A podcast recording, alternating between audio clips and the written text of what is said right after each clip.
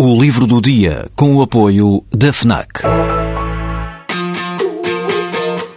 Perdes a tua vez na fila, mas chegas primeiro ao último smartphone do mercado. Ignoras o que te dizem para fazer, mas ouves o que a tua playlist tem para te dizer. Não largas tudo para viajar pelo mundo, mas vais de malas e bagagens para o livro que andas a ler. Deixas o despertador tocar mil vezes, mas se ouves o hino na televisão, saltas do sofá e sentes o arrepio. Pois é, quando desligas do mundo, ligas-te a ti. FNAC. Desliga-te. Está quase a fazer 100 anos e foi uma viagem que mudou a história. A 9 de abril de 1917, Vladimir Ilyich Lenin, acompanhado pela mulher e por mais três dezenas de revolucionários russos, subiu a bordo do comboio que o levaria de Zurique, na Suíça, à estação Finlândia, em Petrogrado, hoje a cidade de São Petersburgo, na Rússia. Estava em marcha a revolução que havia de destituir o czar, meio ano depois, instaurando o primeiro regime comunista do mundo. Em Lenin no comboio, a historiadora inglesa Catherine Merridale faz-nos acompanhar o revolucionário russo durante uma semana neste percurso de 3.200 quilómetros, atravessando inclusive a Alemanha em plena Primeira Guerra Mundial.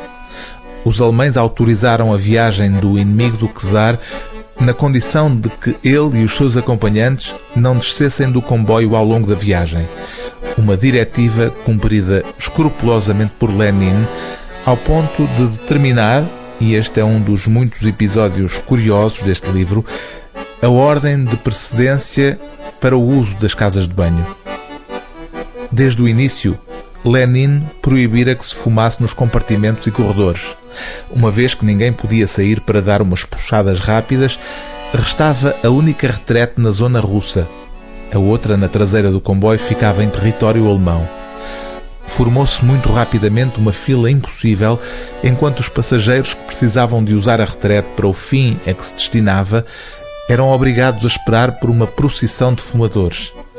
A solução do líder bolchevique, a que Radek chamou o seu trabalho de organização do partido foi emitir senhas, atribuindo aos fumadores bilhetes de segunda classe para a retrete, a que poderiam sobrepor-se os de primeira classe atribuídos a outros utentes.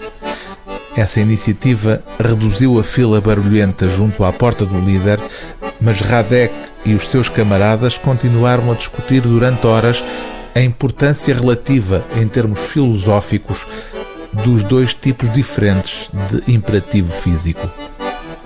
O livro do dia TSF é Lenin no Comboio, de Catherine Merridale, tradução de Artur Lopes Cardoso, edição Temas e Debates, Círculo de Leitores.